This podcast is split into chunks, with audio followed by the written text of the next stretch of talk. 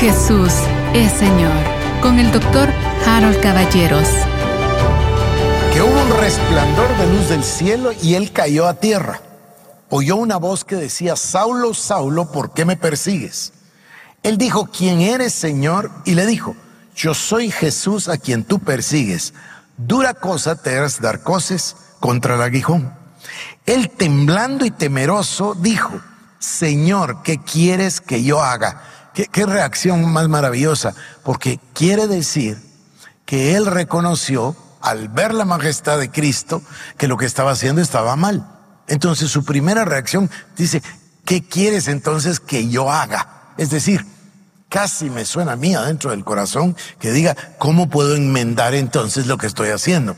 ¿Cómo puedo yo echarme para atrás, arrepentirme y cambiar lo que estoy haciendo?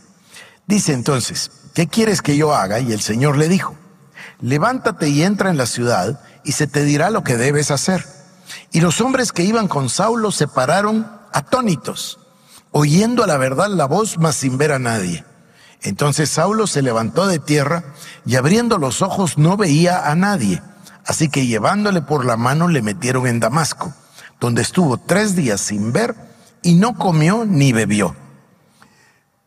Para un momento para preguntarle a ustedes si se percatan del impacto tan profundo que esto debe tener en Saulo. Tres días y tres noches no puede ni comer, está tratando de asimilar lo que ha pasado. Sin embargo, se dedica ese tiempo a orar. Por eso les digo, miren, nunca perdió de vista la majestad de Dios. Jamás. Y, sé que está orando porque ahorita lo dice, van a, van a ver en un momento. Entonces dice, entró en Damasco donde estuvo tres días sin ver y no comió ni bebió. Había entonces en Damasco un discípulo llamado Ananías, a quien el Señor dijo en visión, Ananías. Y él respondió, heme aquí, Señor. Y el Señor le dijo, levántate y ve a la calle que se llama derecha, y busca en casa de Judas a uno llamado Saulo de Tarso, porque aquí él ora, ya lo ven, y ha visto en visión a un varón llamado Ananías, que entra y le pone las manos encima para que recobre la vista. Entonces Ananías respondió, Señor, he oído de muchos acerca de este hombre, cuántos males ha hecho a tus santos en Jerusalén, y aún aquí tiene autoridad de los principales sacerdotes para prender a todos los que invocan tu nombre. El Señor le dijo, ve porque instrumento escogido me es este. ¿Qué quiere decir escogido? ¿Se dan cuenta de la providencia? Aquí está, en una sola palabra, escogido está lo que yo estoy tratando de decir.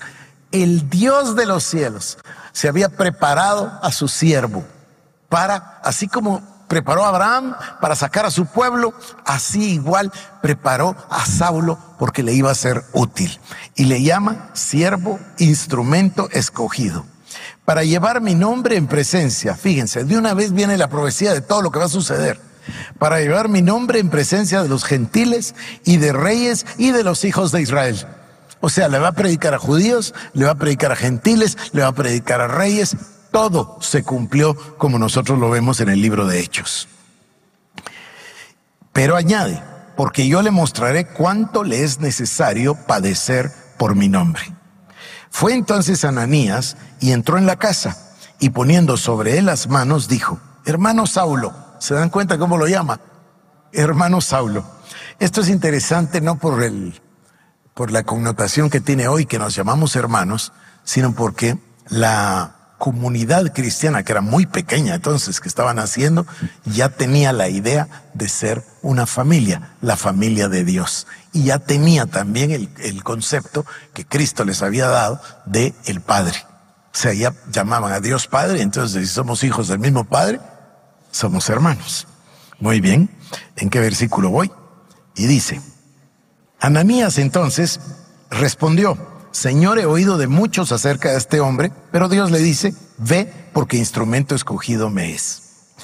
Y tiene que ir, y va Ananías y le llama hermano Saulo, el Señor Jesús, que se te apareció en el camino por donde venías, me ha enviado para que recibas la vista y seas lleno del Espíritu Santo. Esto me parece tan, todo me parece maravilloso, pero miren, va y le dice, hermano Saulo. Yo me imagino que Saulo se sorprende con ese saludo. Luego le dice, el Señor Jesús, que se te apareció en visión, me dijo que viniera. Es una cosa extraordinaria, ¿o no les parece a ustedes? Él está aprendiendo todo esto. Esto me parece como cuando fuimos salvos, ¿verdad? Todo era nuevo y todo era extraordinario y maravilloso.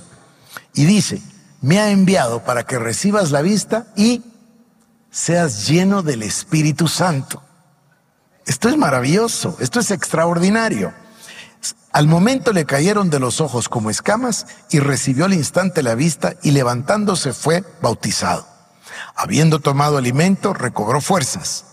No sabemos nosotros si en este mismo instante habló en lenguas, pero de que habló en lenguas, más que todos nosotros sí sabemos porque nos lo escribe en la palabra. Fue bautizado además, tenemos dos versiones, esta y la que les voy a leer cuando él mismo lo narra y dice que Ananías le dijo, bueno, entonces ahora apresúrate y bautízate para el perdón de pecados. Ya lo leeremos. Y habiendo tomado alimento, recobró fuerzas. Y estuvo Saulo por algunos días con los discípulos que estaban en Damasco. Enseguida predicaba a Cristo en las sinagogas diciendo que este era el Hijo de Dios. Y todos los que le oían estaban atónitos y decían, ¿no es este el que asolaba en Jerusalén a los que invocaban ese nombre? Y a eso vino acá para llevar los presos ante los principales sacerdotes. Pero Saulo mucho más se esforzaba y confundía a los judíos que moraban en Damasco, escuchen esto, demostrando que Jesús era el Cristo. Aquí perdemos de vista un hecho. ¿Qué es lo más abominable que puede pensar un judío de ese tiempo? La cruz. Es que no puede pensar en una cosa peor. Maldito a todo aquel que es colgado en un madero. Entonces, unir los dos conceptos. Jesús era el Mesías. Más bien es, ¿verdad? Pero para ustedes que lo conocieron, Él era el Mesías. Vino, como les dijo Esteban, y ustedes no lo reconocieron y ustedes lo mataron. Así les dijo Esteban, recuerdan. Entonces, entender esto de que Dios, tres conceptos eran muy difíciles de entender. El primero de que el Mesías fuera Dios y se hiciera hombre. Ellos creían que el Mesías iba a venir, pero nunca habían pensado que viniera en forma de hombre. Por supuesto que está en el Antiguo Testamento y ahora lo podemos leer y cuando tenemos la clave, que es la llave, que es el Mesías, lo comprendemos, pero muchos no lo comprendían. Entonces, que el Señor fuera a la cruz era una cosa muy difícil de comprender.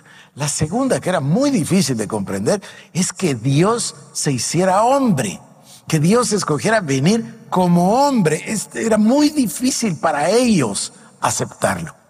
Por supuesto, ni mencionar el tema de que ellos lo habían sacrificado. Se imaginan, se imaginan ustedes la parte. Entender de que Jesús era el Mesías, ¿qué es lo siguiente? ¿Y qué hicimos, no? O sea, es muy duro, nosotros lo pasamos muy rápido, pero no, no, no, no, no es de pasarlo rápido, es muy fuerte, los argumentos son demasiado fuertes en la mente y en el corazón de los hombres. Él predicaba enseguida a Cristo en las sinagogas diciendo que era el Hijo de Dios y por supuesto todos se confundían. Sin embargo, esta es la otra frase que me interesa, y confundía a los judíos que moraban en Damasco demostrando que Jesús era el Cristo. ¿Y cómo podía demostrarlo? De dos formas nada más, según yo.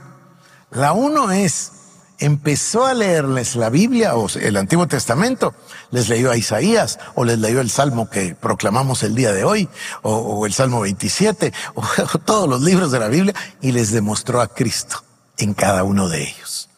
La segunda forma es el bautismo del Espíritu Santo. Pablo tenía tantos milagros que aún los trapos que tocaban su cuerpo se los llevaban para sanar a los enfermos. Siempre lo sobrenatural y los milagros son o constituyen una prueba de la presencia de Dios, de la vida de Dios, de que Él es el mismo ayer, hoy y por los siglos de los siglos. Y los milagros, no aquí, todavía no lo vamos a leer acá, pero los milagros persiguieron a Pablo por todas partes. Recuerdan en Malta con la serpiente, en todas partes. A ver, leamos lo mismo. Hechos capítulo 22. Es la misma experiencia, pero ahora el relato es del mismo Pablo. Ahora lo dice él mismo. Hechos 22, voy a leer del 4 al 16. Dice así. Perseguía yo, ahora ven, en primera persona, es Pablo el que va a contarlo. Perseguía yo este camino hasta la muerte, prendiendo y entregando en cárceles a hombres y mujeres, como el sumo sacerdote también me es testigo, y todos los ancianos, de quien también recibí cartas para los hermanos. Y fui a Damasco para traer presos a Jerusalén, también a los que estuviesen ahí, para que fuesen castigados. Ya se los había dicho, era el objetivo de él. Pero aconteció que yendo yo, al llegar cerca de Damasco, como a mediodía, de repente me rodeó mucha luz del cielo y caí al suelo y oí una voz que me decía, Saulo, Saulo, ¿por qué me persigues? Yo entonces respondí, ¿quién eres, Señor? Y me dijo, yo soy Jesús de Nazaret, a quien tú persigues. Y los que estaban conmigo vieron a la verdad la luz y se espantaron, pero no entendieron la voz del que hablaba conmigo y dije, ¿qué haré, Señor? Y el Señor me dijo, levántate y ve a Damasco y ahí se te dirá todo lo que está ordenado que hagas. Y como yo no veía a causa de la luz de la gloria, perdón, a causa de la gloria de la luz, llevado de la mano por los que estaban conmigo, llegué a Damasco. Entonces uno llamado Ananías, varón piadoso según la ley, que tenía buen testimonio de todos los judíos que ahí moraban, vino a mí y acercándose, se fijan ustedes que la descripción que él da de Ananías la está dando desde su punto de vista. Ananías nos habló desde el punto de vista que nosotros llamaríamos un creyente. Un creyente firme que ya distingue y oye la voz de Dios, que escuchó que Dios le dijo, Ananías, Ananías, aquí hay un hombre que se llama Saulo. Señor, le contestó, pero es que yo he oído que es un perseguidor. Sí, pero ve, porque es, instrumento escogido en mi mano. Se dan cuenta la conversación de Ananías con el Señor, ¿verdad? O sea, Ananías no era ningún principiante, como creyente. Pero ¿cómo lo ve Pablo? Fíjense cómo lo mira él a través de sus propios Saben ustedes que alguno le puso a la revelación Paulina, de una manera en broma, pero no está mal, los anteojos de Pablo. Es decir, Pablo lo veía a través de la revelación que tuvo, así somos todos nosotros. Vemos la vida a través de nuestra cosmovisión. Por eso es que va a ser mi próximo tema, ya verán. Regresemos. ¿Dónde estoy? Llegué a Damasco. Entonces, uno llamado Ananías, varón piadoso según la ley, miren cómo lo describe, que tenía buen testimonio de todos los judíos, de todos los judíos que ahí moraban, vino a mí y acercándose me dijo, hermano Saulo, recibe la vista. Y yo en aquella misma hora recobré la vista y lo miré. Y él dijo, el Dios de nuestros padres te ha escogido para que conozcas su voluntad y veas al justo y oigas la voz de su boca a, mí me conmueve toda la palabra, pero escuchen esto. Dice, miren cómo lo interpreta Pablo lo que dice Ananías. ¿De quién le habla Ananías a Pablo según Pablo? El Dios de nuestros padres. ¿Y quiénes son los padres? Pues obvio, ¿no? Abraham, Isaac, y José, y Elías, y Eliseo, y etcétera. ¿No es cierto? Entonces, miren cómo lo entiende él. Este era un hebreo de hebreos, hermanos. Entonces lo, entiende de esta manera. El Dios de nuestros padres te ha escogido para que conozcas su voluntad y veas al justo. ¿Quién es el justo? Obviamente es Cristo. Y veas al justo, y esto es emocionantísimo, y oigas la voz de su boca. Para nosotros esta es la prueba de que la revelación paulina es la revelación que el Señor Jesucristo en persona le dio a Pablo. Ahora vienen los tres años, porque aquí en Damasco él está hiper revolucionado y lo que quiere es decirle a todos lo que vio. ¿Se acuerdan? Eh, ¿Se acuerdan ustedes cuando recibimos a Cristo que queríamos darle testimonio a todos? Es lo mismo. Él quería contarles y les contó en Damasco. Pero los de Damasco, sí, y este no vino hace ocho días o tres días o cuatro días persiguiendo a la iglesia, estaban confundidos. Y él se esforzaba, dice, por demostrar a Cristo. El impacto que él tiene, y voy a leerlo ahora, van a ver, es impresionante.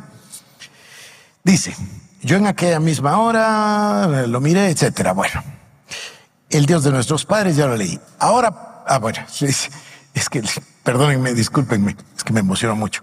Y oigas la voz de su boca, porque serás testigo suyo a todos los hombres de lo que has visto y oído. Ahora pues, ¿por qué te detienes? Levántate y bautízate y lava tus pecados invocando su nombre. Y Pablo, que todavía debe estar sumamente impresionado e impactado, va directamente al agua como fue Cristo con Juan el Bautista o como fuimos nosotros para ese símbolo que es el bautismo de morir y resucitar juntamente con Cristo. Jesús es Señor. Con el doctor Harold Caballeros. Te invitamos a que visites nuestras redes sociales como El Shaddai Guatemala